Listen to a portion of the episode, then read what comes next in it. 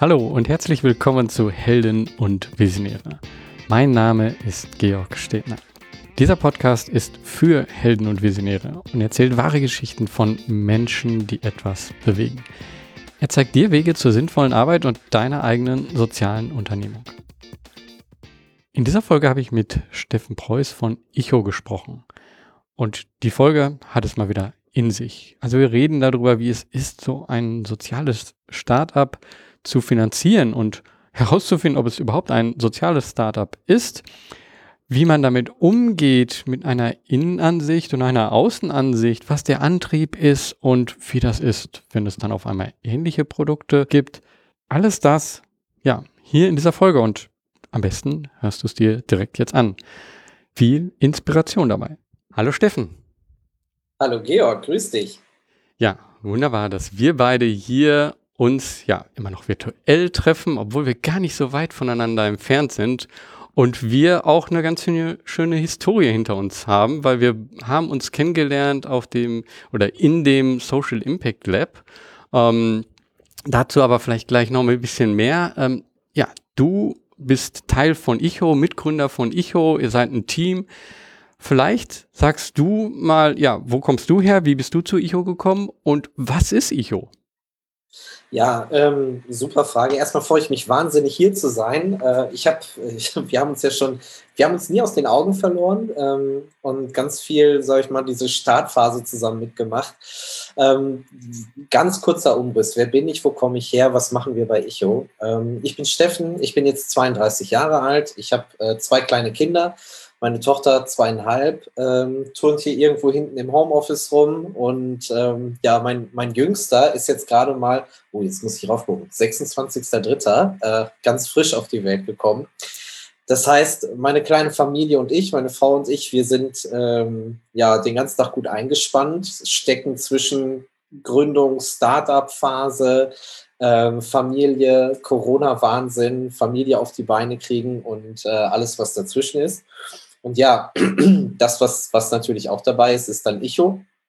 Wir haben 2016 sind wir gestartet, ähm, anlässlich der Demenzerkrankung unserer Großeltern haben wir neue Wege gesucht, um Kommunikation aufzubauen, Förderung zu leisten und Lebensqualität zu steigern. Dabei ist dann Icho ein smarter Therapieball entstanden, der durch Social Impact Lab, heute Antropia Impact Factory, ähm, ja quasi uns äh, in dieses Startup Ära katapultiert hat. Und äh, ja, seit letztem Jahr sind wir auf dem Markt mit einem echten Medizinprodukt, Therapieball, der für ganz viele demenziell veränderte Menschen, aber auch Menschen mit Behinderung, äh, Förderung, Aktivierung leistet durch verschiedene Spiele, Apps, Anwendungen, therapeutische Anwendungen und so weiter und so fort.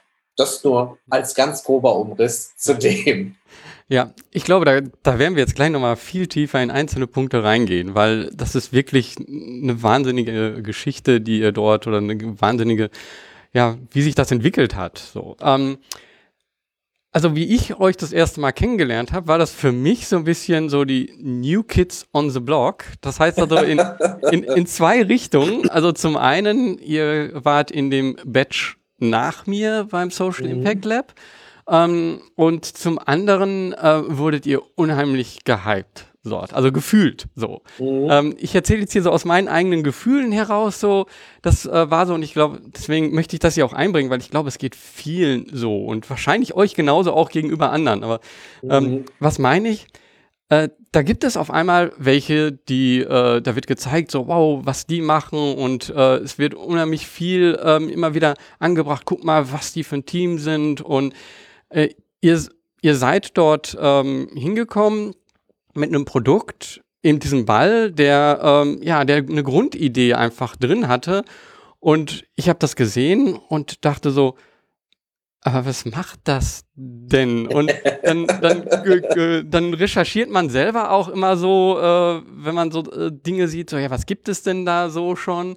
Ne? Vor allen Dingen, wenn man der so ein bisschen vielleicht auch ähm, selber darauf äugt und sagt so, Mann, warum sind die denn äh, so, warum geht's denn denen so mhm. gut? Entschuldigung, wenn ich jetzt mhm. hier so einen langen Monolog noch halte, aber ähm, ich will da nur kurz so mit reingehen. Ähm, weil das, was ich dort gesehen habe, dachte ich dann, ja, da gibt's ja schon andere Sachen auch. Ne? Und ihr habt das wahrscheinlich auch. Das ist so ein nächster Punkt, der wahrscheinlich oft so passiert. Man, wir machen hier was und ähm, das gibt's ja auch schon ähnlich. Und äh, mhm. macht das überhaupt Sinn, das zu machen? Mhm. Ähm, und was ich damit sagen will, ist, ähm, wir haben hier zwei Seiten. So das, was von außen geguckt wird, andere sehen das und sagen so, ja. wow, super, wow, die sind auf dem Weg zur Finanzierung. Uh, wow, uh, alle finden das toll. Die gewinnen Wettbewerbe. Super. ähm, ja. Und ähm, das macht einem auch dann so nachdenklich. Ja, was ist mit meinem Produkt? Wie läuft mhm. das bei mir? Wie ist es da? Aber von deiner Sicht jetzt, aus mal. Wie war das für euch? Ich glaube, das ist nämlich nicht dieses Gold, was glänzt, nee. was man von außen sieht, sondern äh, ihr hattet auch ähm, ja, ein Auf und Ab. Ah ja, volle Ölle. Also ganz ehrlich. Also ich bin, äh, ich bin A, total überrascht, dass das so in der Außenwahrnehmung irgendwie da war, weil ähm, wir sind ja also ich sag mal, diese Idee zu diesem, diesem Icho-Ball, die entstand ja nicht im Social Impact Lab, sondern so während des Studiums. Also ich sag mal so 2014, 2015 äh, kam mein Mitgründer Lefteri auf die Idee, im Rahmen eines Forschungsprojektes an der Hochschule, ähm, nee, wir müssen mit unseren Großeltern anders arbeiten. Wir müssen, wir müssen irgendwie diese Technologie, die in dem Tablet ist, in den Ball bringen, weil das ist das, was zugänglich ist und das ist das, was funktioniert. Diese ganzen Anpassungsmöglichkeiten von Musik über Licht, über Flexibilität und Individualisieren. Und das muss in den Ball rein. Und dann ist, bist du eigentlich schon von diesem ersten Moment mit Kritik eigentlich konfrontiert, weil genau was du sagst, ne? gibt es doch alles schon, ja, gibt es auch schon in abgewandelten Form, aber dann doch noch nicht so, wie wir es gemacht haben oder wie wir es gesehen haben, zumindest als Vision, wo es mal hingehen sollte. Und ähm, du bist nonstop eigentlich mit diesen Kritikern äh, konfrontiert. Also in der Uni waren es dann die Professoren, ähm, die gesagt haben, ja, ist ja ein ganz schönes Projekt, so ist auch eine nette Idee, aber ein Produkt daraus machen, da braucht ihr Millionen in der Finanzierung, macht mal so ein, fertigt mal so ein Medizinprodukt oder selbst wenn es nicht ein Medizinprodukt ist, ähm, das ist ja quasi unerreichbar. Also hier in Deutschland geht sowas nicht. Ne? So, das, ist, äh, das ist einfach so der Tenor. Und ähm, ja, wir haben, wir haben einfach weitergemacht, nicht weil wir Bock hatten zu gründen, das stand überhaupt nicht bei uns im Vordergrund, sondern weil wir einfach so Spaß mit unseren Großeltern hatten. Ne? Also das ist eigentlich die einzige Motivation, gerade am Anfang gewesen, ähm, bei unseren Großeltern, die schon echt relativ weit in der Demenz waren, dass da plötzlich so Reaktionen wieder herausgeschält werden konnten. Das war total spaßig einfach. Das hat einfach richtig Bock gemacht und da hat man einfach lieber seine Freizeit mit äh, verbracht, als ähm, ja irgendwie saufen zu gehen in der Altstadt. Haben wir auch gemacht, ne? so ist das nicht, aber ähm, wir hatten einfach Spaß daran zu basteln und uns auszuprobieren und das dann wirklich mit den Großeltern zu machen. Und dann ging das ja mit dem Social Impact Lab los und du hast uns so als New Kids on the Block äh, wahrgenommen. Wir hatten erst immer so gedacht, pff, passen wir denn da überhaupt rein? Sind wir überhaupt hier richtig? Weil ähm, ich weiß noch ganz am Anfang, man macht ja da diese Juryrunde. Erinnerst du dich? Du hast ja, glaube ich, man stellt sich vor und man bewirbt sich für die Kohorte. Und bei uns schwang immer sofort diese Kritik mit, ja, ihr baut ja ein Produkt, das ist ja gar kein, ihr seid ja gar kein soziales Startup, ähm, das ist ja überhaupt gar keine soziale Idee, weil ihr macht ja einfach nur Produktentwicklung und wollt das auf den Markt bringen. Und da waren wir, also men mental, geistig waren wir da gar nicht, weil wir echt immer gedacht haben, so, nee, ähm, da geht es jetzt uns, klar, irgendwie muss das weitergehen, aber irgendwie, das ist nicht für uns jetzt der Vordergrund, da einfach Geld mit zu verdienen. So, das ist gar nicht der Schwerpunkt des Ganzen. Und ich glaube, da hatten wir ganz große Probleme, diese Authentizität, die wir eigentlich in uns tragen, auch nach außen zu bringen. Weil ich glaube, das schwebte immer auch bei vielen anderen Wettbewerben mit. Das ist jetzt gar nicht Social Impact Lab. Irgendwann waren wir da akzeptiert. Und ich glaube, je näher man uns auch dann kennenlernt, ähm, desto äh, echter wirkt man. Aber deine Wahrnehmung war so, unsere Wahrnehmung war eher, ähm, egal wo wir, äh, wo wir hingegangen sind, egal bei welchem Wettbewerb wir teilgenommen haben, bist weder Fisch noch Fleisch. Du gehörst nicht so richtig zu den ähm, zu diesen krass monetär orientierten Rendite-Startups, die einfach ein extremer Kicker da sind und ein EBIT von, weiß nicht, 300, 400, 500 dann irgendwann aufzeigen, so diese Unicorns aber du bist auch jetzt nicht so ein klassisches Social Startup, wo man, ich weiß nicht, kommunale Projekte umsetzt, regionale Projekte umsetzt und was halt sehr schwierig skalierbar ist, weil es meistens an Menschen geknüpft ist und ähm, die einzigen Förder- oder Finanzierungsmöglichkeiten dann meistens durch, ja, ich weiß nicht, Spenden, Vereinsarbeitsspenden orientiert oder durch Förderprojekte, ich weiß nicht, durch öffentliche Träger oder sowas ist, was dann auch immer sehr begrenzt ist. Und so fühlten wir uns eigentlich immer so ein bisschen, ja, fehl am Platz ist zu, zu drastisch gesagt, aber es war sehr schwierig für uns, die richtigen Wettbewerbe zu finden. Man gewinnt Wettbewerbe, hast du ja selber gesagt. Ähm, ja, aber man sieht auch immer nur die, die man gewonnen hat. Ne? Also das, das gehört halt auch so dazu. Und dann ist es irgendwann die Masse macht's. Und ähm, ich sag mal, denselben Pitch, den ich überall gehalten habe, und mit überall meine ich wirklich verdammt viele Wettbewerbe, der hat dann bei drei, vier Dingern gesessen und dann hat das von der Jury gepasst und dann ist man ausgezeichnet worden, auch wirklich mit tollen Sachen. Wir sind da wirklich stolz drauf. Also das möchte ich gar nicht kleinreden. Aber es ist ein ewiger Kampf, weil du hast ständig Absagen oder dann kommst du bis ins Finale und dann merkst du erstmal, hm, die wollen dich eigentlich nur drin haben, weil du so ein, so ein guter Pitch bist, ein gutes Entertainment auch auf der Bühne, aber von Anfang an hast du keine Chance gehabt, da irgendwas zu gewinnen. Also das wird dir plötzlich dann bewusst, wenn du dein Umfeld da kennenlernst, die Schwerpunkte der Jury feststellst und merkst so, nee, das ist ja, da bist du jetzt der Show-Act einfach. Ne? Da bist du das Zirkuspferd, was vorne rausgeholt wird und ähm, ja, und so ist das eigentlich, glaube ich, bei vielen Sachen. Ich weiß nicht, wie du das erlebt hast, aber auch der Weg zur Finanzierungsrunde. Das war also alles ist immer mit, ähm, mit ganz vielen Bedenkenträgern auch der, der Weg ähm, gesät. Die stehen da so und sagen so, ob das alles mal so richtig ist. Ich habe das große Glück gehabt, dass wir A, ähm, also ich selber auf dieses Team zurückgreifen kann. Das hat wirklich von Anfang an super gut funktioniert. Ähm, ich habe total viel familiären Rückhalt äh, bekommen für die ganze Sache, ähm, weil ich habe auch privat natürlich, ich meine, Kinderplanung war jetzt 2016 noch nicht akut, aber wir wussten schon, dass wir jetzt nicht irgendwie erst in 20 Jahren Kinder haben wollen. und dann überlegst du natürlich auch, Startup gründen und dann echt geringes Gehalt und über lange Zeit Durchstrecke, Unsicherheiten. Passt das? Passt das zu der Familienplanung? Können wir das aushalten? Können wir uns diesen Luxus erlauben? Ähm, ja, das, das, das ist ein konstanter Begleiter. Ne? Also du bist damit kon ständig konfrontiert. Ja. Ich glaube, was bei euch ähm, jetzt auch da schon so ein bisschen ein Innenansicht, die ich habe, glaube ich. Was bei euch unheimlich stark war, war das Team, dass ihr sehr mhm. unterschiedlich aufgestellt seid und ähm, ja, sehr unterschiedliche Sichtweisen wahrscheinlich auch auf viele Sachen habt. Also du hast das jetzt äh, so jetzt der klasse Start-up und ähm, wenn ich euch aber sehe, dann seid ihr nicht alle so die klassischen Start-up-Typen. Äh, Vielleicht kannst du einfach noch mal ein bisschen was zu deinem Team sagen und wie sich das so formiert hat. Aber ich glaube, das ist sehr hilfreich, so, so einen Hintergrund zu haben dort. Ja, das, das ist, glaube ich, ganz gut. Also wir sind zu viert. Ähm, Alke, Mario, Lefty und ich. Ähm, wir sind, sag ich mal, dann pünktlich zur Gründung in dieser Konstellation zusammengekommen.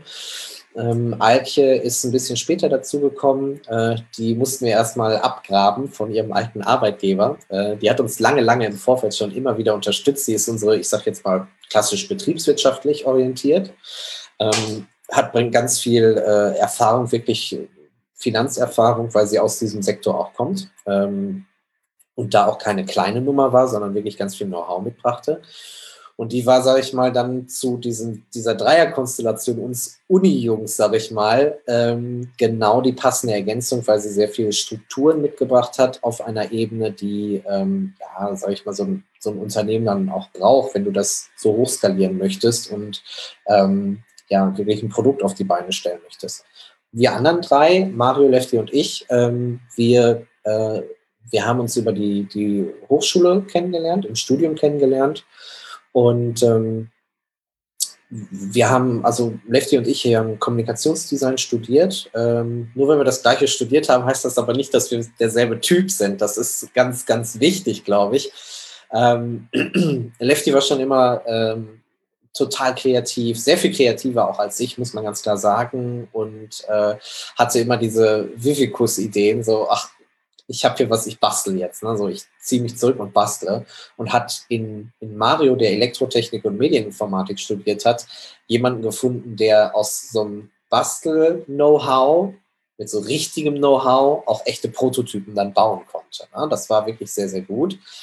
Und ähm, in dieser Konstellation war ich derjenige, der dann, äh, sag ich mal, diese diese Impulsideen aufgreifen konnte und das in, in richtige Bilder gießen konnte. Und diese Ideen oder diese Visionen, die, sage ich mal, da drin waberten, ja, aus dem Unschärfebereich in den Schärfebereich führen konnte und das dann kommunizieren konnte. Und so war das immer eine ganz gute Ausstellung, dass äh, Altje, sage ich mal, die, die Finanzplanung und alles, was betriebswirtschaftlich benötigt wird, äh, zusammengebaut hat, sehr viel Struktur, Professionalität reingegeben hat.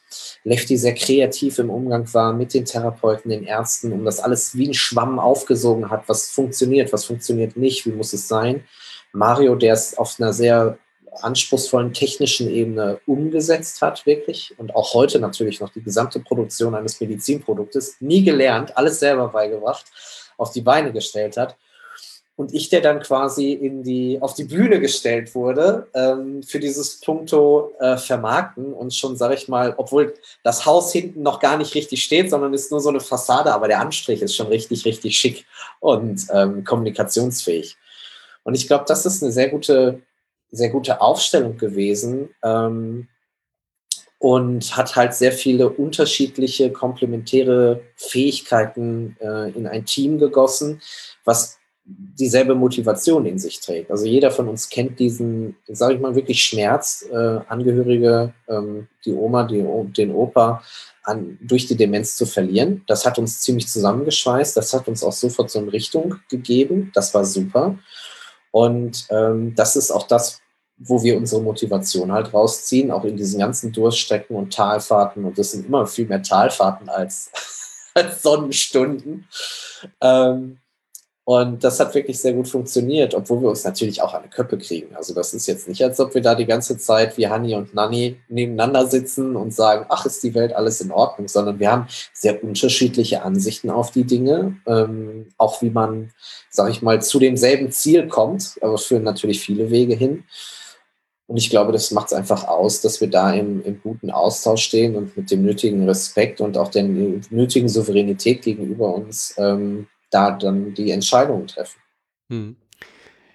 Ich sehe so zwei Wege, die so hm, ja momentan noch so ein bisschen nebenher laufen. Das eine ist so das Produkt, was ihr entwickelt habt, was ähm, ja zu Anfang anders war, als es jetzt, glaube ich, ist. Da hat sich ja. eine Menge getan. Ähm, und das andere ist eben so diese Außendarstellung von dem Ganzen. Bevor ich mhm. auf das Produkt so eingehe und wir da einfach so reingucken, wie sich denn da eben was entwickelt hat und wie da auch Entscheidungen waren, würde ich gerne nochmal so auf diese Unternehmung und nach außen. Ähm, was ich halt mitbekommen habe, ist, äh, dadurch, dass ihr halt ja dann schon ein bisschen gehypt wird oder auch, oder ihr habt halt, mhm. halt ähm, Wettbewerbe gewonnen. Auch wenn ihr, mhm. genau, wunderbar gesagt, auch wenn ihr viel mehr ähm, gemacht habt, als dann ja. hinterher rauskommt. Das, das sieht man halt alles nicht. Man sieht genau immer nur die Gewinne. Die ne? Peaks, ja genau. Die Peaks. Ja. Ne? Ähm, und Ihr brauchtet aber ganz klar, in, so wie ihr das halt ähm, aufgestellt habt, in, oder jetzt durch dieses Produkt, ihr brauchtet eine Finanzierung. Das ging nicht anders. Genau. Also das ist zum ja. Beispiel bei, bei Helptiers anders, das ist alles durch den Kunden finanziert, das ist mhm. halt äh, ein ja, ist super. freudiges Produkt. Ne? Ähm, das heißt also, ihr brauchtet eine Finanzierung, sonst konnte es nicht weitergehen. Deswegen auch die Pitches und dadurch diese Aufmerksamkeit so. Und äh, wie war das dann? Also ähm, ja, dreimal gepitcht, einmal gewonnen, ähm, Finanzierung und alles wunderbar. Äh, ja, ja, genau so war das. Und dann waren wir alle plötzlich Millionärs on Paper und die Welt war in Ordnung. Boah, leider gar nicht, nee. Also ähm, vor allem, in, sobald du dich in diese, dieses Pitch-Haifischbecken quasi begibst, und ich glaube, wir sind gar nicht in so, also hier in Deutschland ist das immer noch ein sehr gesittetes Klima. Also Haifischbecken sieht, glaube ich, wirklich ganz anders aus. Mhm. Ähm, wirst du erstmal mit all deinen Unzulänglichkeiten konfrontiert. Weil du pitchst das Ganze, dann finden die das erstmal so ganz interessant, dann Unterlagen zuschicken, den Pitch nochmal zuschicken und dann geht man rein und dann wirst du auseinandergeklöppelt. Ne? So. bei euch, wie Vertriebsstrategie, ist ja noch gar nicht da. Marketing, wie soll das funktionieren? Ihr habt ja noch gar kein Produkt gebaut. Ihr habt ja gar keine Expertise im Team. Also du bist nonstop damit eigentlich in so einer Rechtfertigungshaltung, ähm, warum du quasi der Richtige bist, das richtige Team, um diese Idee umzusetzen. Und ähm, das war wirklich zu keinem Zeitpunkt so, dass äh, gepitcht, Investorengespräch, hier bitte, ich mache den Geldbeutel auf, bedient euch einfach, nehmt, nehmt was ihr braucht. Ähm, ist leider nicht der Fall. Ähm, und ähm, das ist aber auch, glaube ich, ganz gut so, weil du merkst ganz klar, wo sind deine Defizite und wo kannst du wirklich schon jetzt heute nachjustieren und wo kannst du, ähm, sage ich mal, Strategien aufbauen, um dieses geplante Wachstum auch wirklich dann abzubilden. Ähm, aber trotzdem, es ist einfach ein elendiger, äh, elendiges Hin und Her. Und das, also was wir wirklich unterschätzt haben, war einfach diese, diese Zeit und dieser Aufwand, der dahinter steckt. Also wenn ich ganz ehrlich bin, wir haben angefangen, ähm, wir haben gegründet 2018 im Februar. Und wir haben die Finanzierungsrunde abschließen können mit viel hin und her und mit viel Ach und Krach, wo ich gar nicht äh, so ins Detail sogar drauf eingehen darf an einiger Stelle. Ähm, ich glaube, im November dann 2018. Ähm, und das, das, da hatten wir den Notartermin und bis dann alle Sachen durch waren, wir hatten wirklich gefühlt am 3. Januar 19 dann die Zahlung auf dem Konto, das, das richtige Investment auf dem Konto und konnten eigentlich ab da arbeiten. Und in dieser gesamten Zwischenzeit ist alles andere de facto liegen geblieben. Wir haben wirklich nonstop nur an der Finanzierungsrunde gearbeitet und nicht jetzt irgendwie äh, quer durch Deutschland und Europa irgendwie Pitch-Veranstaltungen wahrgenommen, sondern sehr früh von dieser Longlist die Shortlist gebaut und ähm, waren eigentlich konstant ab, ab Juni nur mit der Shortlist im Gespräch, diese Finanzierungsrunde auf die Beine zu stellen. Und eben weil wir dieses ständige Hin und Her hatten, muss man natürlich auch sagen, wir waren total frühphasig. Ne? Kannst also, du nochmal kurz sagen, Entschuldigung, wenn ich da unterbreche, was, was meinst du mit Long- und Shortlist? Also die Longlist, du hast natürlich so Wunschinvestoren, ähm, die man sich so rauspickt. Du machst dir eine Longlist auf, wo du sagst, okay, das sind zum Beispiel Venture Capital äh, Firmen. Ja, genau, da haben wir noch gedacht, klar, Seed Invest machen wir mit einem Venture Capital Fonds. Ne? So. Ähm, du, du baust dir so eine Longlist auf, so wie so eine ganze Wunschliste an Kandidaten, die interessant sind, die du ansprechen möchtest, wo du abklopfst, ob ein Interesse besteht, wo du das Pitch-Deck hinschickst und ähm, daraus kristallisieren sich dann so die ersten Interessensbekundungen und irgendwann formt sich daraus deine Shortlist so aus den, ja, ich sag mal, je nachdem, was man braucht, ne? vier, fünf, sechs Investoren, mit denen du dann in konkrete Gespräche gehst. Und da haben wir ganz viel gelernt von der Erstellung eines Termsheets, also dass man schon mal so eine vorverhandelte, äh, äh, ja, so einen vorverhandelten Vertrag eigentlich hat und die Grundlagen, worüber unterhalten wir uns eigentlich grundsätzlich, damit man am Ende da nicht steht nach dem Motto, ähm, ja, ich wollte euch 10.000 Euro geben, oh, du, wir brauchen aber 1,5 Millionen, das ist ein bisschen knapp, ne? da musst du nochmal die Taschen größer aufmachen.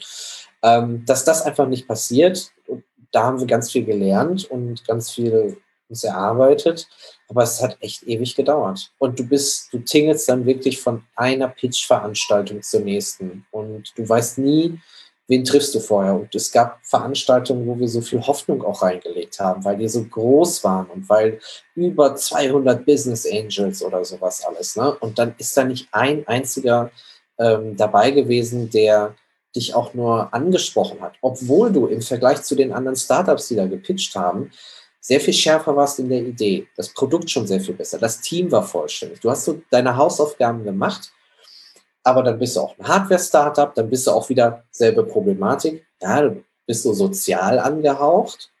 Finde ich das überhaupt gut als Investor, als klassischer Business Angel? Ähm, ich will lieber so ein Software-Startup, was so ganz klar renditeorientiert ist. Ne? Ist sowieso einfacher zu finanzieren äh, aus deren Perspektive. Und dann machst du das alles und dann gibst du so Schrömmelsveranstaltungen, wo du schon gar nicht mehr so richtig Lust hast hinzugehen, weil du wie an einem Stammtisch da sitzt. Plötzlich wirst du angesprochen und dann ist das zufällig wirklich dein Investor so, ne? weil der sagt, hör mal, fand ich gut, ähm, lasst uns mal genauer reinsprechen, schick mir das mal zu. Zahlen brauche ich gar nicht sehen. Ich will euch als Team kennenlernen und dann gucken wir gemeinsam erstmal in die Zahlen rein. Und plötzlich entwickelt sich da eine Dynamik und die passt viel besser zu einem und du merkst das im Prozess, aber es hat einfach ewig gedauert gefühlt. Ja. Ähm, kann ich so persönlich nochmal fragen, wie, wie gehst du damit um, ähm, im Endeffekt mehr Ablehnungen als ähm, ja, Zusagen zu bekommen? Das, äh, ich sag mal, das über Jahre hinweg auch. Mhm. Ähm, hast du da Herangehensweise? Also ich kann von meiner Seite sagen, ähm, ich habe unheimlich gemerkt, ich, ich brauche etwas, wo ich totale Ruhe finde. Ich meditiere täglich, äh, mhm. um eine andere Sichtweise zu bekommen. Äh, wie gehst du damit um? Also mit diesem, mhm. den Druck, den das ja auch aufbaut. Ähm, also tatsächlich, ich lerne mich ja auch immer besser jetzt kennen in dieser gesamten Phase. Ähm, ich weiß jetzt erstmal viel sehr mehr zu schätzen, was ich so als Erziehung oder Sozialisierung genossen habe, weil äh, auch mein Bruder und ich da ziemlich schussfest sind. Ähm, also wir sind ich, ich habe da wirklich, ich, ich wünschte, ich könnte dir das sagen, so nach dem Motto, warum prallt das alles an mir ab und warum ist ich bin A, ein grundaus positiv eingestellter Mensch. Ich sehe, es ist nicht nur bei mir ist das Glas halb voll, sondern ich sehe die Möglichkeiten, die man mit diesem halb vollen Glas alles machen könnte. Und äh, natürlich kann die Sachen auch schief gehen. Ich bin da jetzt nicht so, so brachialer Idealist, aber ähm, ich bin durch, durch, durch und durch eigentlich immer positiv gestimmt und ich sehe immer das Gute in denen und die Möglichkeiten, die Opportunities, die sich einem ergeben. Ähm, dennoch, wenn du jetzt die ganze Zeit damit konfrontiert bist, macht das natürlich was mit dir, aber nicht so in dem Moment, wo, sage ich mal, das so, so, eine Zurückweisung ist, sondern immer da, wo echter Druck da ist, aufgrund von die Liquidität reicht nicht aus, die Finanzierung muss jetzt mal langsam reinkommen, weil sonst ist der Ofen aus. Ähm, weil dann sehe ich einfach dieses, dieses Produkt, von dem ich echt sowas von überzeugt bin, nach wie vor. Noch, noch mehr eigentlich als denn je. Und ähm, wie viel Gutes man damit erreichen kann.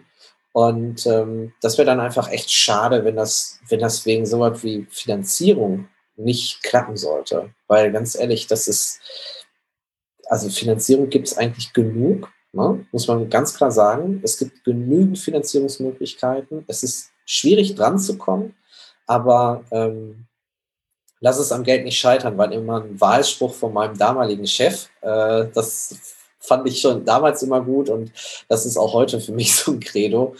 Ähm, und ich glaube, das ist sowas, das ist gut. Was, was eher schwieriger jetzt ist, sage ich mal, damit umzugehen, ist diese sehr lange Durchstrecke durch Corona. Also da muss auch ich sagen, allein durch dieses Getrenntsein vom Team, weil man sehr, wir sind ganz, ganz stark im Homeoffice. Ne? Ähm, wir können natürlich ins Büro kommen, klar, wir testen da auch, ähm, aber wir gucken wirklich, dass wir im Homeoffice sind. Dann bist du von den Leuten getrennt, du siehst die alle nur noch über, den, über diesen Bildschirm, über den Monitor oder man kommuniziert über Slack oder andere Kommunikationswege. Das heißt, du kriegst diesen Unterton gar nicht mehr so richtig mit, du kannst Sachen falsch interpretieren. Dann ist auch noch scheiß Wetter die ganze Zeit. Ne? Das ist, ist so. Und dann kriegst du vielleicht, du versuchst dein Produkt ähm, an den Kunden zu bringen und kriegst da negatives Feedback zum Produkt, weil die weder Zeit hatten, sich damit auseinanderzusetzen, funktioniert nicht und sowas. Das muss ich sagen, das nagt an einem. Ähm, das ist etwas, was echt äh, viel Kraft erfordert, aber es ist jetzt auch nicht so, dass ich dadurch unruhige Nächte habe, ne? weil ich nach wie vor davon überzeugt bin. Und es gibt dann immer wieder diese Momente, ähm, wo wir von denjenigen, die Kunden werden oder Bestandskunden sind, äh, so Produktfeedback erhalten. Und das ist wahnsinnig toll. Das ist super emotional häufig. Ähm, von jetzt zu Weihnachten erst Jungs, ne? also wo uns Nachrichten und Videobotschaften erreichten von ähm, Angehörigen, die uns wirklich in die Kamera sagen, boah, wie toll das ist. Ähm, sie haben jetzt das seit langem mal ein Weihnachtsfest gehabt oder das den Vater, die Mutter ähm, wieder erreichen können. Wieder mit der zusammen gesungen, die hat sich bewegt, die hat einfach mitgemacht und ähm, sie haben ihre eigenen Eltern wieder erkannt und hatten so das Gefühl, dass richtig was bewegt wurde. Ne? Und das, das ist total toll. Das motiviert dann auch über so lange Durchstrecken hinweg. Ähm, aber es ist, glaube ich, eine Teamleistung. Jeder hat mal einen Hänger und dann ist es wichtig, die anderen dazu haben, die einem auf die Schulter klopfen und auch einen guten Gesellschafterkreis zu haben, die auch weiterhin daran glauben und nicht noch mehr Druck aufbauen, sondern sagen, komm, ihr, ihr macht das. Mhm. Aber ich finde das ganz interessant. Du sagst, ähm, ihr seid ja anders finanziert, ihr seid vom Kunden aus und aber Druck gibt es ja trotzdem. Also ihr müsst ja auch liefern. Wie gehst du denn damit um? Also du meditierst, du gehst laufen. Ich probiere es ja auch. Ich folge dir, ich folge deiner Laufrunde. ähm, aber ähm, ist das sowas, wo du sagst, ja, das, ähm, das kann das alles kompensieren? Oder sitzt du da auch manchmal und denkst dir so, boah, was ein Scheiß, heute klappt nicht alles zu und Ende aus, Mickey Maus hier. Ja. Also ich habe Helptiers mehrere Male abgeschlossen. Also das, äh, das hält dann immer so ja, zwei, drei Tage an.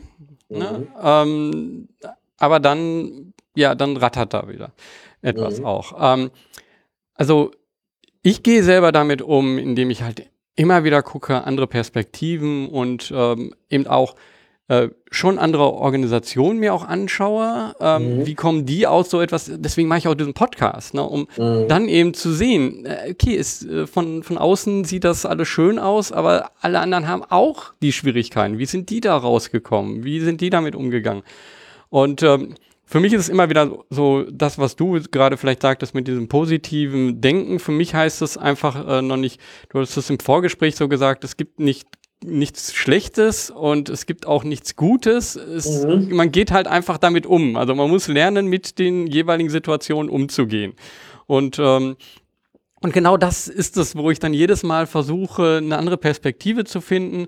Äh, und ich glaube, es ist auch im Endeffekt so, das, was uns in dem einen Moment total runterzieht und sagt so, okay, das war's, das bringt's hier nicht und mhm. Schluss und Ende, ist das, was uns im Endeffekt dann hinterher aber zu einem großen weiteren Wachstum führt, weil wir nämlich dann nicht mehr so starr in diese eine Richtung gucken, sondern in, in ganz andere Richtungen auch noch sehen, welche Möglichkeiten sich da aufgeben. Und ähm, ich glaube, ihr seid jetzt gerade auch so dabei, dass ihr überlegt, so, welche Möglichkeiten bietet denn dieser Ball? Und ich glaube, mhm. bevor wir aber bevor wir, glaube ich, ähm, da nochmal so reingucken, ist vielleicht erstmal interessant, so für diejenigen, die jetzt gar nicht genau wissen, was ist Icho und wie hat sich das mhm. auch entwickelt, vielleicht da nochmal so ein Gefühl zu geben. Also auf dem einen Seite, was ist das technisch? Und auf mhm. der anderen Seite, was macht das mit den Menschen? Ja, und das, das ist äh, genau die richtige Betrachtungsweise, weil auch wir stellen uns immer die Frage, was ist eigentlich Icho? Und das hat sich schon, schon, schon verändert, einfach auch so, oder es hat sich eigentlich nie verändert, aber unsere, unser Bewusstsein hat sich verändert. Ähm, unser, unser eigenes Verständnis zu dem Produkt, was wir eigentlich als, als Leistung dann quasi anbieten. Ähm, erstmal grundsätzlich, der Icho ist so ein Ball, etwa so groß wie, oh, ich würde so sagen, wie so eine Grapefruit, bisschen kleiner als ein Handball ähm, mit einer Oberfläche, die ähm, total viele Rillen und Noppen aufweist und ähm, der ja, leuchten kann, farbig leuchtet, ähm, Musik abspielen kann und vibriert. So, das ist jetzt erstmal so das Ding.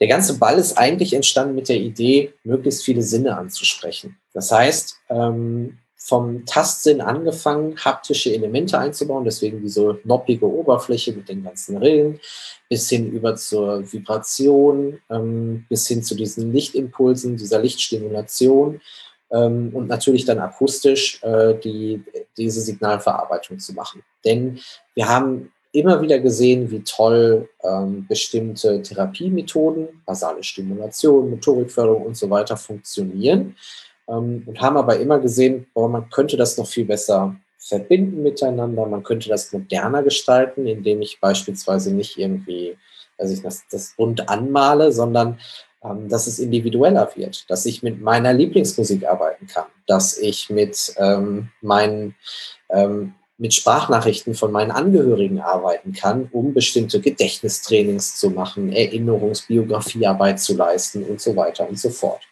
Und so haben wir angefangen, das Ganze in Ballform zu bringen, weil der Ball im Gegensatz zu vielen Tablets oder anderen technischen Leistungen, äh, technischen Produkten, ähm, etwas ist, was, ja, das ist so eine Urform. Der Ball ist etwas, das lernst du schon als Kind kennen. Du hast da erstmal keine Angst vor, sondern das kennst du, das ist dir vertraut. Und dann fängt dieser Ball wie von Zauberhand an, auf das zu reagieren, was du machst, aufgrund der Sensorik, die wir entwickelt haben. da sind sogar wirklich ähm, krasse sensorische Sachen bei, die wir bis zum Patent geführt haben.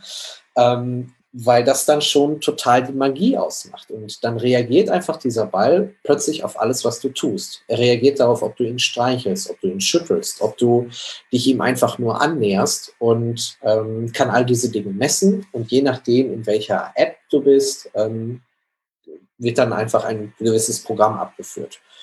Und dann geht es wirklich von, ich schüttel den Ball und höre ein Tiergeräusch und muss dann sagen, welches Tier das ist, bis hin zu ganzen ja, Geschichten, Märchen, Erzählungen und so weiter, bis hin zur Musik, die du abspielen kannst.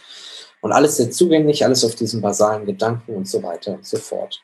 Ähm, die, die Intelligenz, die dahinter steckt, die kann man perspektivisch hochskalieren und abbilden. Äh, die Sensorik kann natürlich sehr intelligent erfassen, wie, wie ist zum Beispiel ein Tremor. Ne? Also dieses typische Zittern in der Hand bei Parkinson-Erkrankungen kann einfach von uns objektiv gemessen werden. Das ist derzeit total schwierig ähm, zu, zu messen, wenn du, wenn du von außen einfach nur diese Sichtdiagnose äh, durchführst. Ähm, gerade als Pflegekraft hat man so viel zu tun, da kann man sehr schnell be äh, schwierig beurteilen, oh, hat der Herr Preuß denn heute einen stärkeren oder einen schwächeren Tremor ähm, als gestern? Und ist die Medikation gerade richtig angepasst?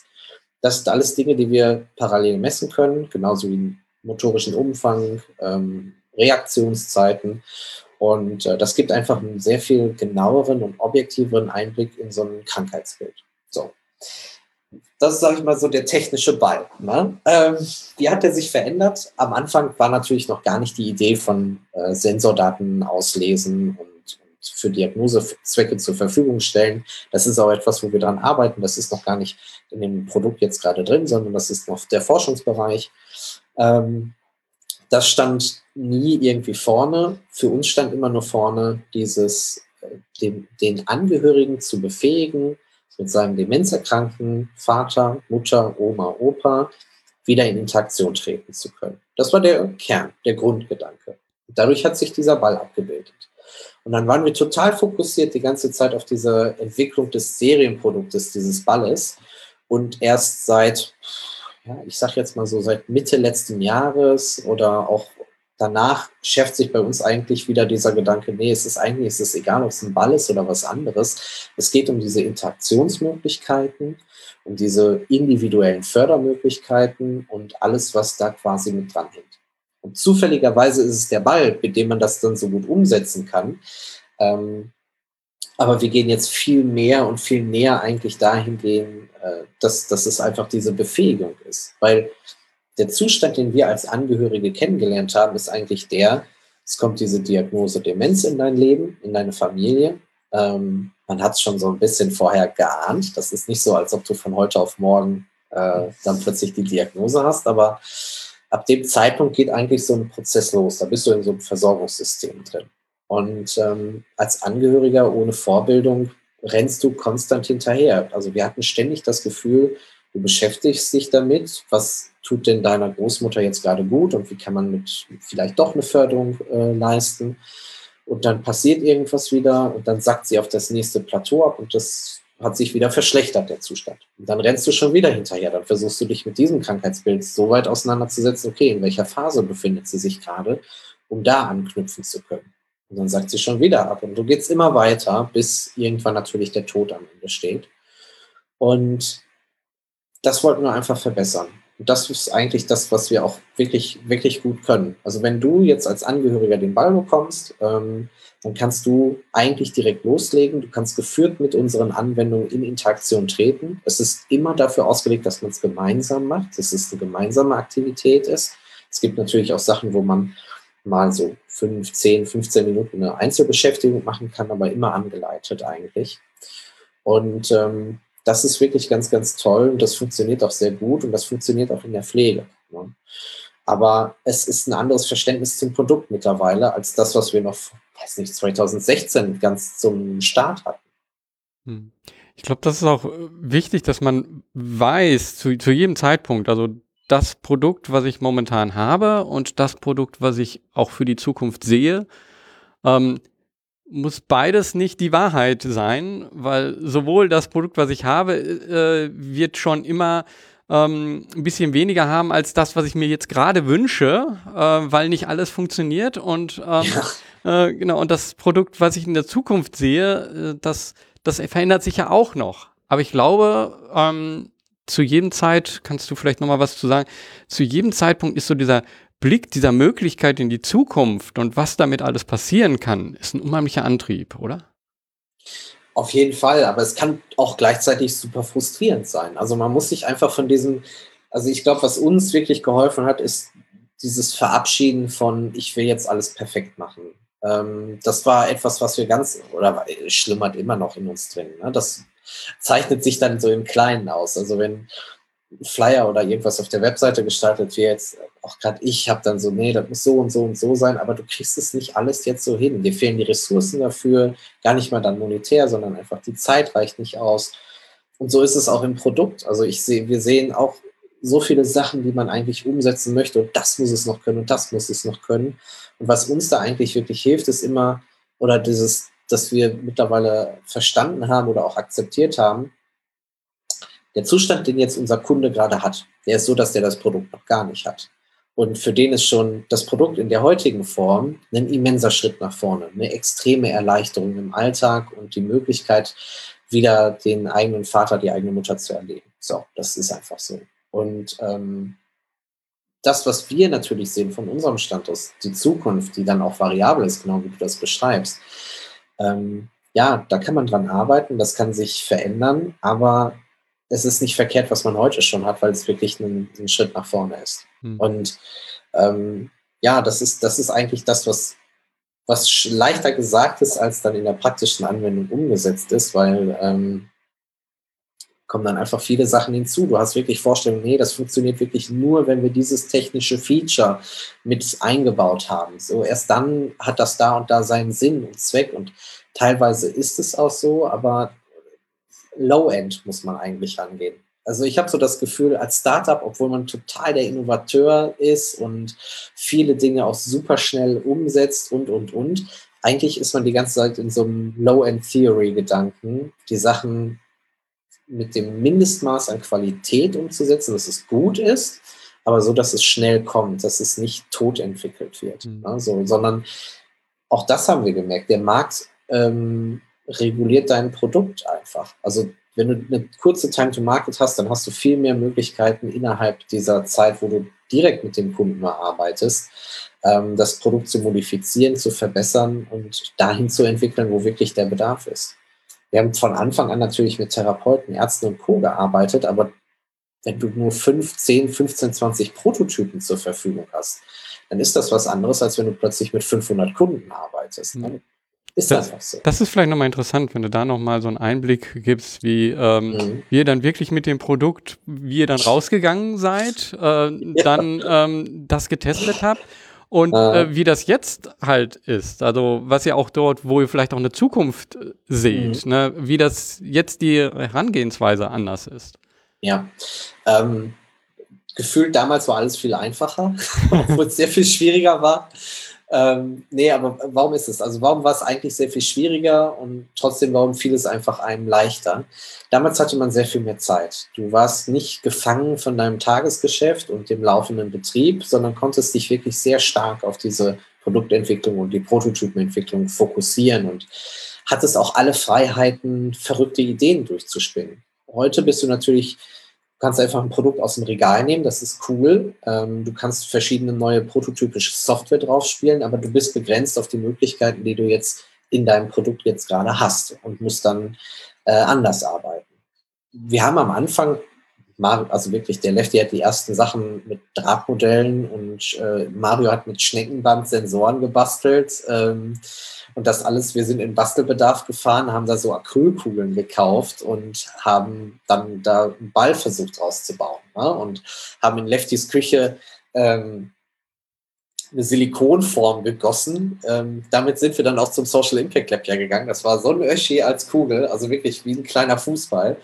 Ähm, und sind damit auch in die Einrichtung gegangen. Wir hatten die Möglichkeit, das ist wirklich gut gewesen, das Social Impact Lab hat uns halt die Türen geöffnet zu diesem Wohlfahrtspflege, freie Wohlfahrtspflege, paritätischer, auch Diakonie, aber vor allem paritätischer, sodass wir in Einrichtungen gekommen sind, wo wir das einfach live testen konnten, über die Arbeit mit unseren Großeltern hinaus. Und dann haben wir da wirklich so, wie Feldforschung halt ist, hingesetzt, zugehört, aufgeschrieben, Videos, Fotos gemacht, was funktioniert, was funktioniert nicht. Und ich glaube, das macht das auch so gut. Oder warum funktioniert das denn überhaupt so, obwohl das so abstrakt ist? Weil es so nah an der Basis entwickelt wurde. Ja. Ähm, wo sind wir heute? Wir arbeiten heute viel in dem Bereich ähm, Menschen mit Behinderung, vornehmlich auch Kinder, integrative Kindergärten, Förderschulen. Ähm, und da läuft die Produktentwicklung natürlich jetzt anders. Wir haben richtig so ein Projektmanagement, was dahinter sitzt, damit wir die Ressourcenknappheit, die wir haben, auch möglichst effektiv einsetzen. Wir haben unser Produkt, was wir dann zur Verfügung stellen, aber was, ähm, was nach bestimmten Schemata getestet wird ähm, wo es Fragebögen zu gibt, so dass wir sehr evaluiert vergleichen können, wie funktioniert welche App, wie können wir Handlungskonzepte daraus entwickeln, wo ist der Bedarf am größten. Das ist aber etwas, was sehr weit weg ist jetzt so von dem, wie wir früher gearbeitet haben. Da muss man sich auch erstmal dran gewöhnen. Ähm, ich glaube nicht, dass es dadurch schlechter ist. Ähm, wir kommen sehr viel schneller zu Ergebnissen und sind sehr viel schneller da, dass wir es ähm, wirklich mit den Menschen, die betroffen sind, auch dann testen und weiter evaluieren können. Ähm, ich glaube, ein Produkt ist niemals fertig. Gerade unser Produkt kann immer besser werden. Es ist, wenn man den Ball wirklich als Hardwarehülle sieht, es geht um die, die Apps, die da drin stecken. Das ist eigentlich der Kern des Ganzen.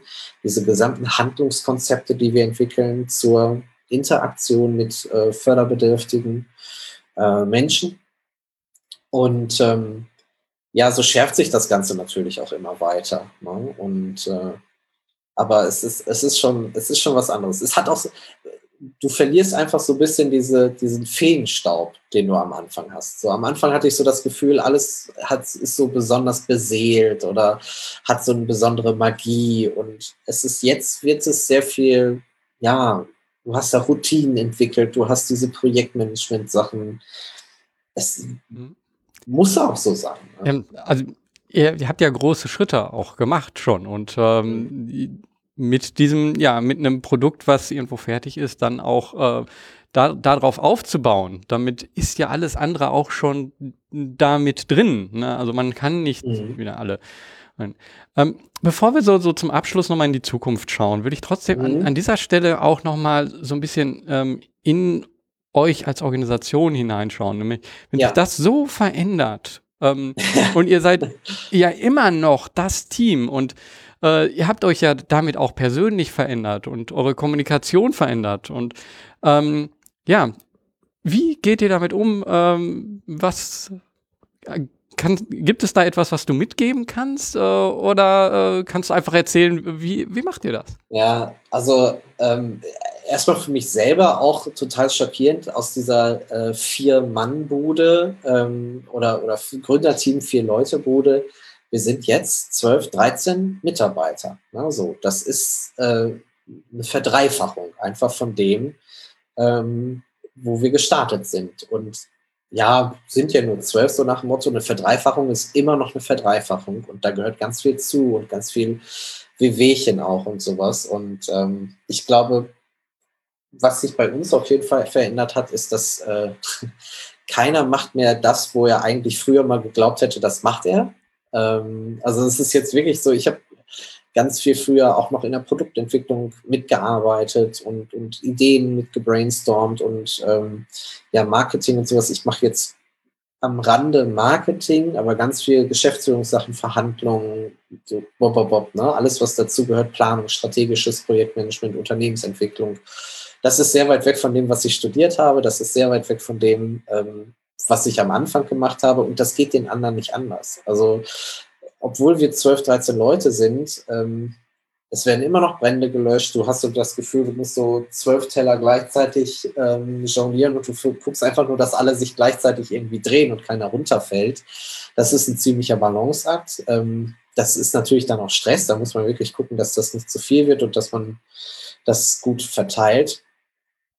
Aber ich glaube, was ganz wichtig ist, wenn man so ein Team aufbaut, und das haben wir gelernt, ist, dass man sich die Leute ranholt, die deine Motivation auf jeden Fall teilen.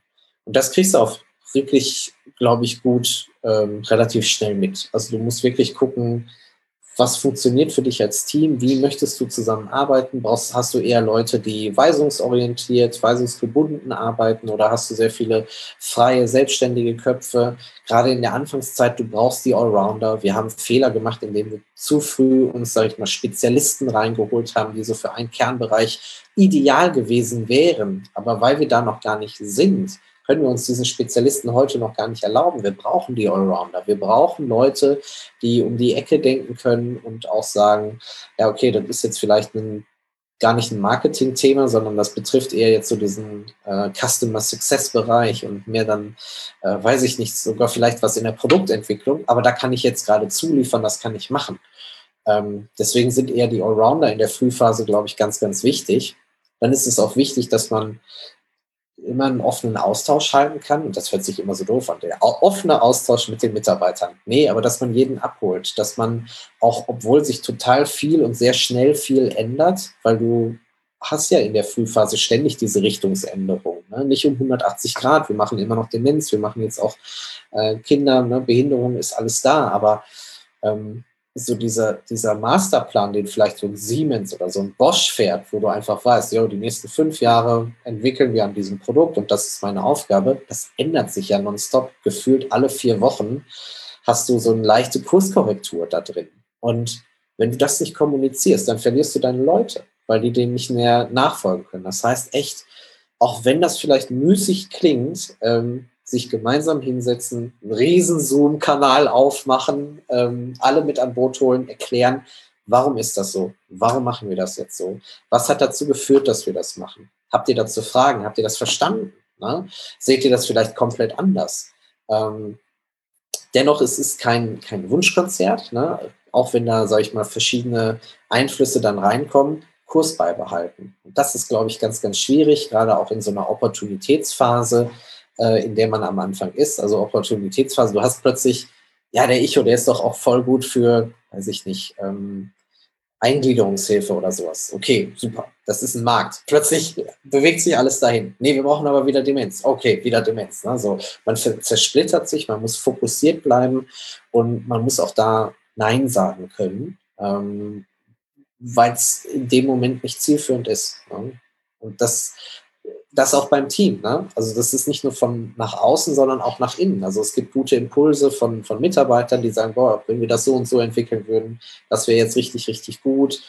Dann ist das vielleicht auch so, aber manchmal ist es vielleicht auch etwas, was nach hinten gestellt werden muss. Und da muss man die alle so abgeholt haben, dass da auch ein Nein oder der Blocker, sag ich mal, verstanden wird. Ne? So, dass das nicht wie ein Blocker wahrgenommen wird, sondern ey, ich habe dich gehört, ich verstehe dich, ähm, aber guck mal, wir müssen das jetzt erstmal so machen, zumindest für diesen Zeitraum, bis das und das vielleicht ähm, abgeschlossen ist. Mhm. Kann, kannst du ein konkretes Beispiel nennen von so einer Neuausrichtung, die passiert? Ja, wir, wir haben jetzt durch Corona natürlich mit, ähm, also wir sind gestartet in dem, in dem klassischen B2B-Markt, wenn man so will. Wir sind mit stationären Pflegeeinrichtungen gestartet und ähm, der Ball ist relativ hochpreisig, wenn man das so von außen mitkriegt, 1200 netto. Ähm, wenn man sich dann den Marktbegleiter anguckt, denkt man so, oh, ist eigentlich eher unterpreisig, aber 1200 für einen Ball ist weniger verstanden als 1200 für, weiß ich nicht, ein Tablet oder sowas. Ne?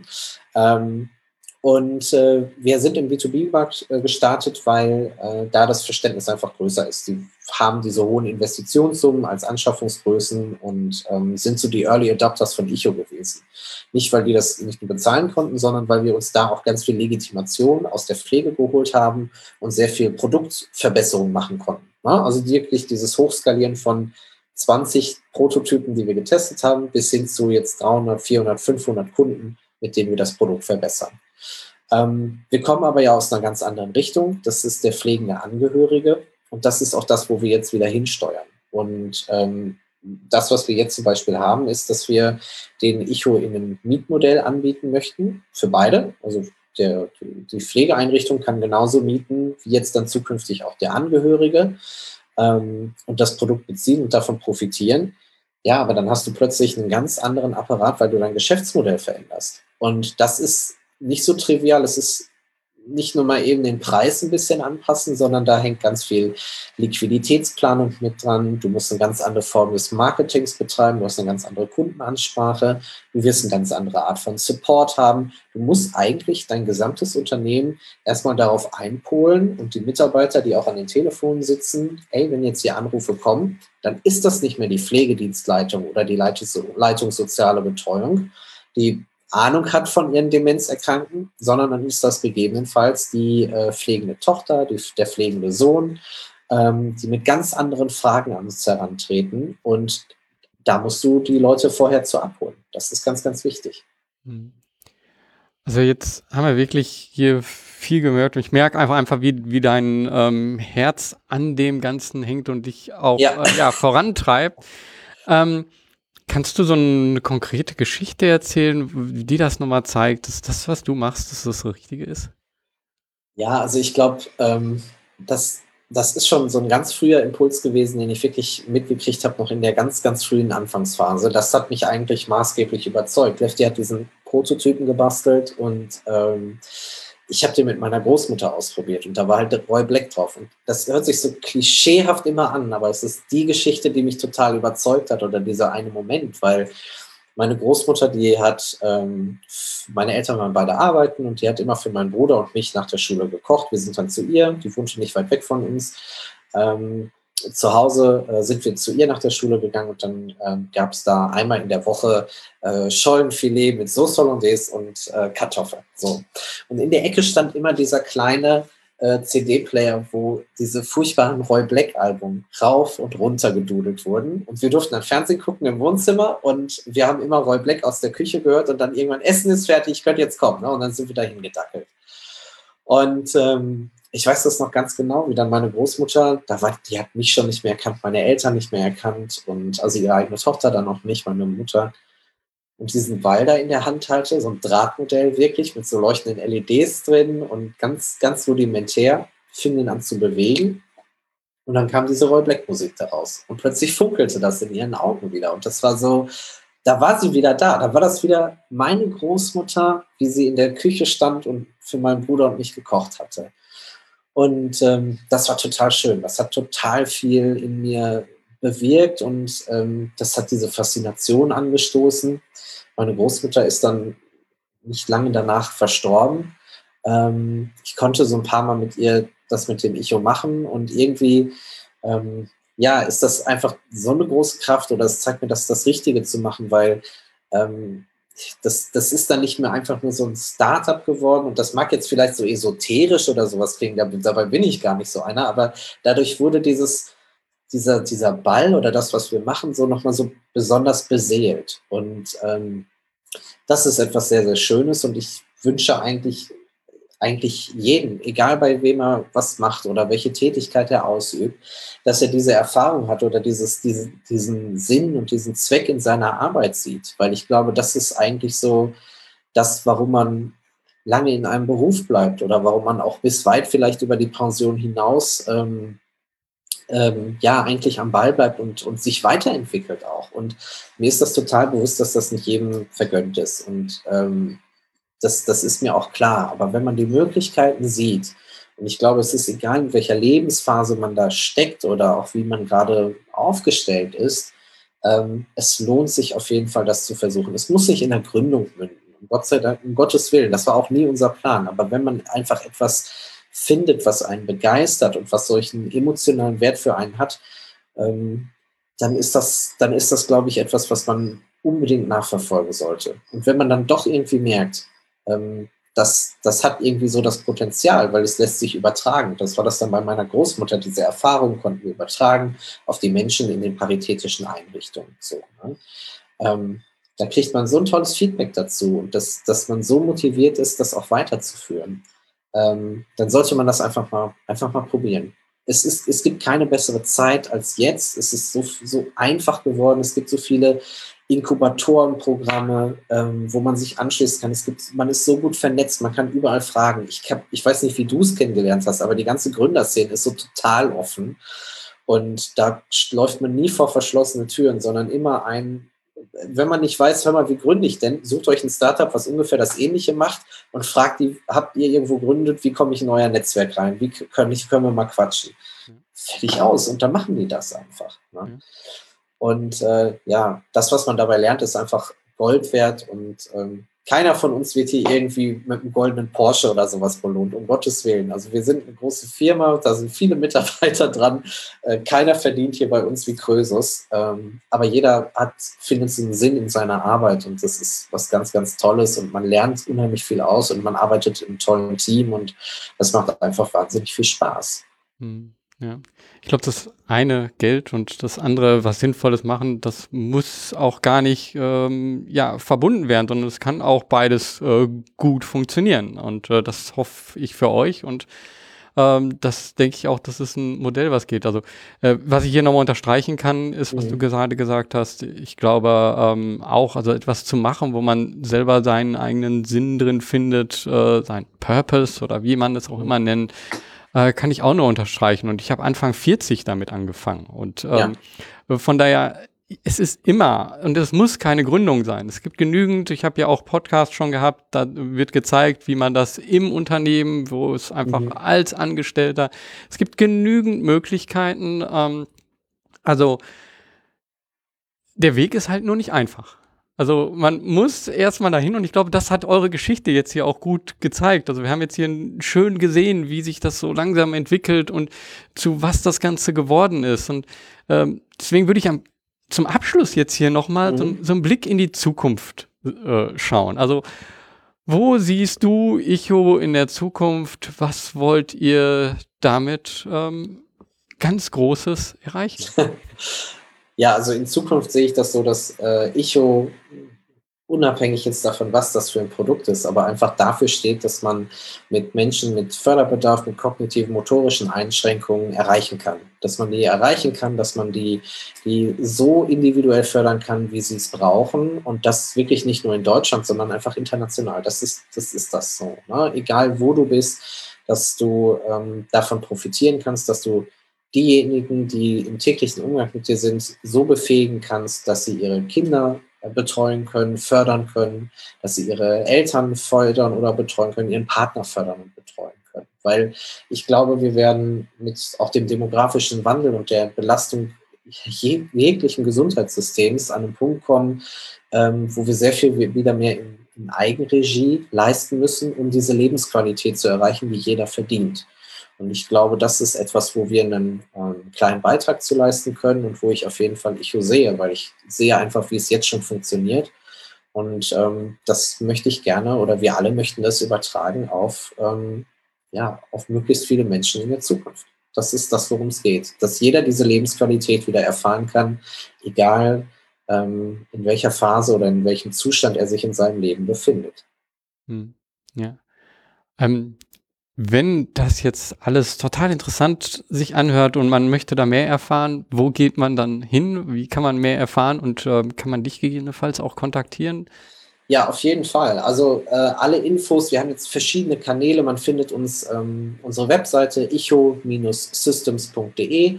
Da gibt es natürlich die Verlinkung zu den anderen Kanälen auch, ähm, aber man kann uns bei Facebook folgen, ähm, einfach Icho Systems googeln, äh, dann äh, auf Facebook googeln, ne? So weit sind wir schon.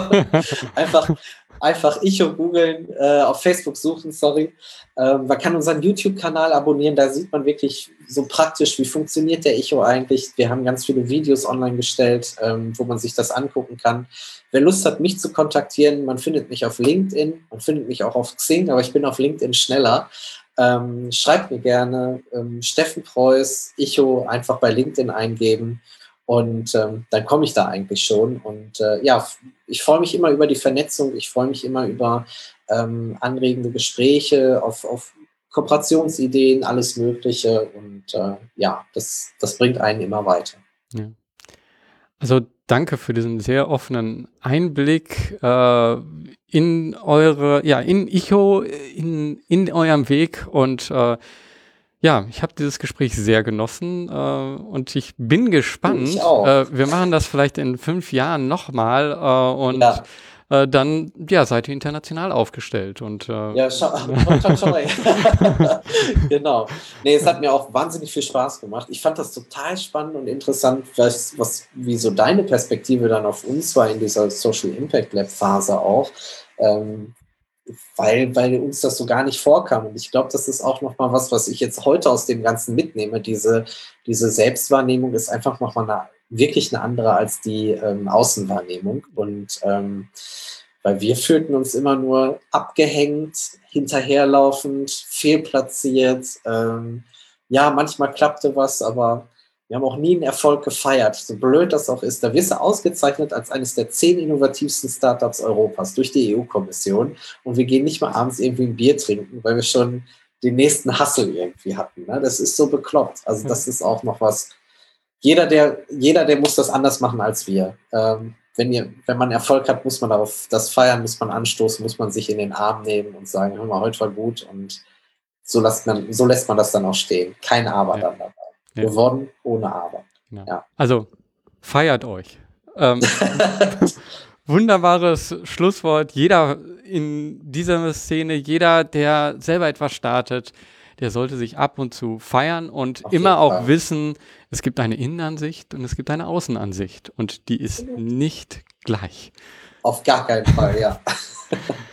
Danke und äh, ja, dir noch einen schönen Tag. Wünsche ich dir auch, Georg. Hör mal, bis zum nächsten Mal. Wir sehen uns. Ciao, jo, ciao. Bis dann. Ciao. An dieser Stelle nochmal ein großes Dankeschön, Steffen, für diesen Einblick, für dieses offene Gespräch. Ja, ich glaube, hier sind unheimlich viele Punkte drin und ich möchte hier sechs Punkte, die ich mitgenommen habe, nochmal aufführen. Aber ich glaube, ich muss mich da auch schon echt begrenzen, weil ähm, das war unheimlich viel.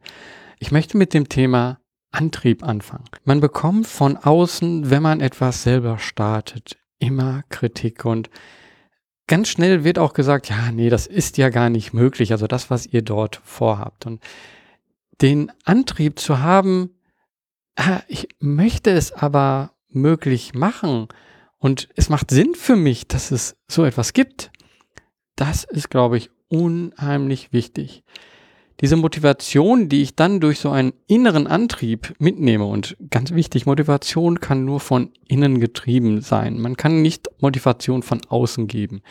Wenn ich aber diesen Antrieb habe, diese Motivation, dann wird scheinbar das Unmögliche möglich. Aber nicht mit einem Mal, sondern Schritt für Schritt ganz langsam. Und hier nochmal eine Warnung, Achtung, das Ganze hat kein Ende. Also es gibt nicht den Punkt, wo man sagt, oh, endlich erreicht, alles ist wunderbar. Nein. Und genau hier hilft dann auch wieder die Motivation weiter. Wenn die Motivation ist, die Arbeit, die man gerade macht, dass das das Richtige ist, dann ist nicht so sehr das Ergebnis entscheidend, sondern dass man wieder ein kleines Stück weitergekommen ist. Und damit komme ich zu dem zweiten Punkt direkt hier. Und zwar der Unterschied zwischen Innenansicht und Außenansicht. Also die Außenansicht ist oft so, wow, Wettbewerb gewonnen, wow, die haben Investor gewonnen, super. Die Innenansicht ist dann oft, hm, also wir haben mehr Ablehnung als Zustimmung. Und genau an der Stelle kommt dann auch wieder die Motivation hinein. Mache ich das für ein Ziel oder mache ich das, weil es sich richtig anfühlt? Und was ich immer wieder machen sollte, ist, die Perspektive zu wechseln. Frag dich, was würden andere jetzt machen? Und wenn dann die Antwort ist, ja, so nach so einem Wettbewerb, den gewonnen zu haben, feiern, das würden jetzt andere machen, dann solltest du auch feiern. Und äh, ja, Du siehst hier, ähm, auch wenn man das weiß, man macht es manchmal nicht. Ähm, Icho, ihr solltet feiern, sag ich da nur zu.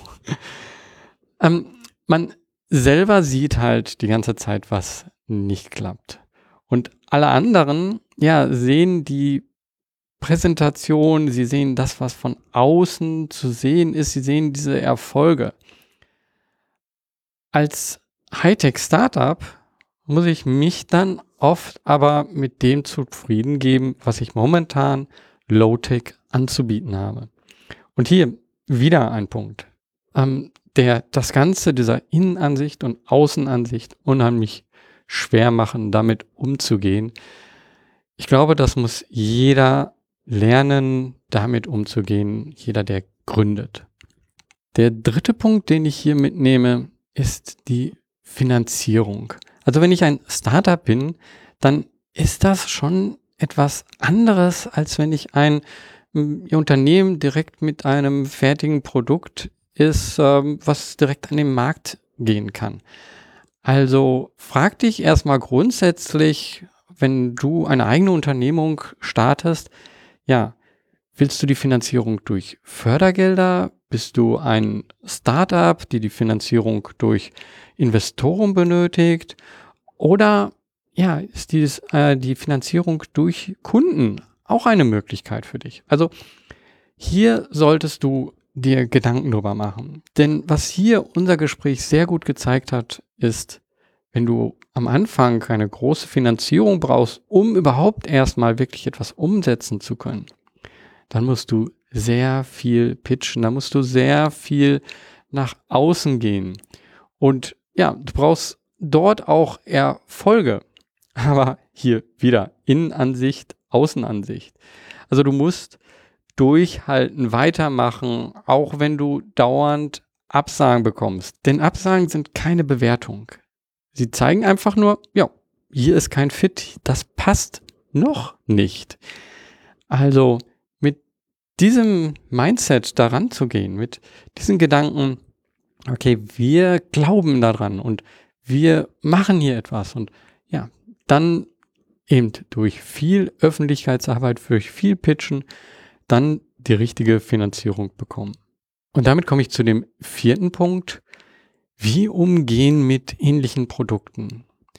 Also du wirst immer wieder etwas Ähnliches sehen als das, was du machst. Vor allen Dingen, wenn du ja auch die Recherche machst. Vor allen Dingen, wenn du so tief in diesem, ja, in diesem Thema drin bist, dann wirst du immer auch andere sehen.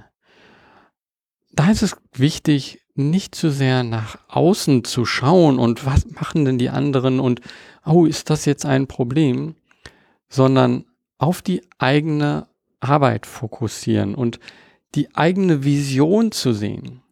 Denn andere Menschen haben andere Persönlichkeiten, haben andere Visionen und daraus entstehen andere Produkte.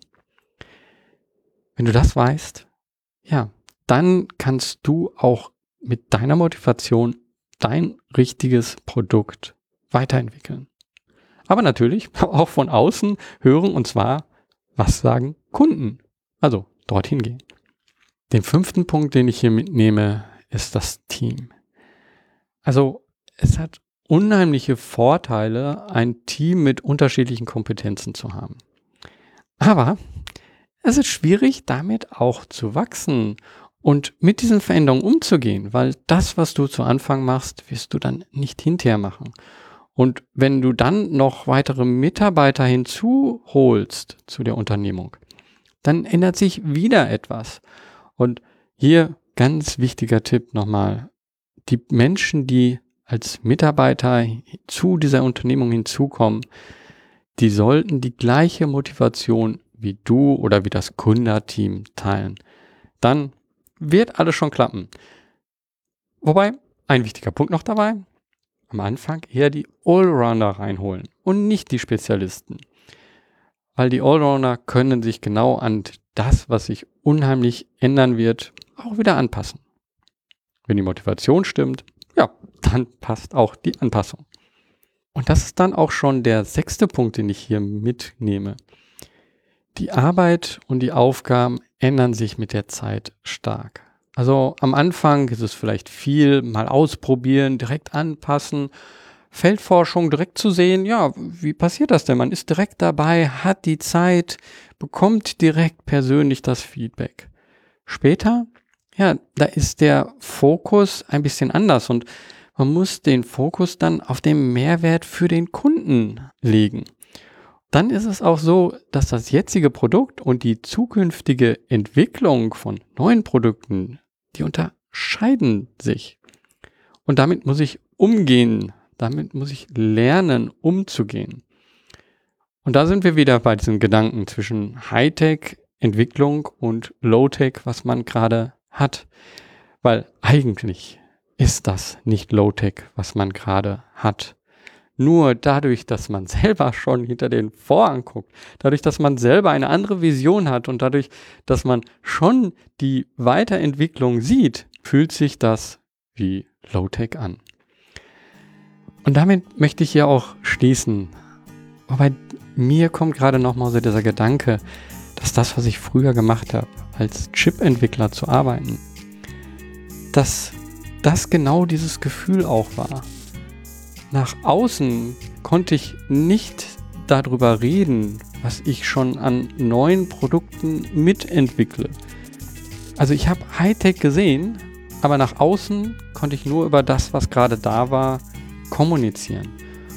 Das ist etwas, ja, was schwer ist. Und ich glaube, das geht jedem Gründer so. Man ist einfach schon einige Schritte weiter. Aber das ist genau das, was alles in Bewegung setzt. Es kommt aus dem Kopf. Es ist eine Idee. Es wird eine Vision. Und dann wird es Schritt für Schritt die Wirklichkeit. Und das ist das Tolle, wenn du das verbinden kannst mit deiner Motivation und du siehst, dass du etwas damit in der Gesellschaft bei einzelnen Menschen veränderst. Was gibt es besser als das? Was kann man sich Schöneres vorstellen, als daran täglich zu arbeiten? Und ich hoffe, dass du so etwas findest und dass du schon viel weiter mit deinen Gedanken bist, als alle anderen sich je vorstellen können. Und ich hoffe, dass du Schritt für Schritt diese Schritte gehst. Und ich hoffe, dass wir uns dann vielleicht irgendwann hier in diesem Podcast unterhalten. Also, mach was, beweg was. Dein Georg Städter.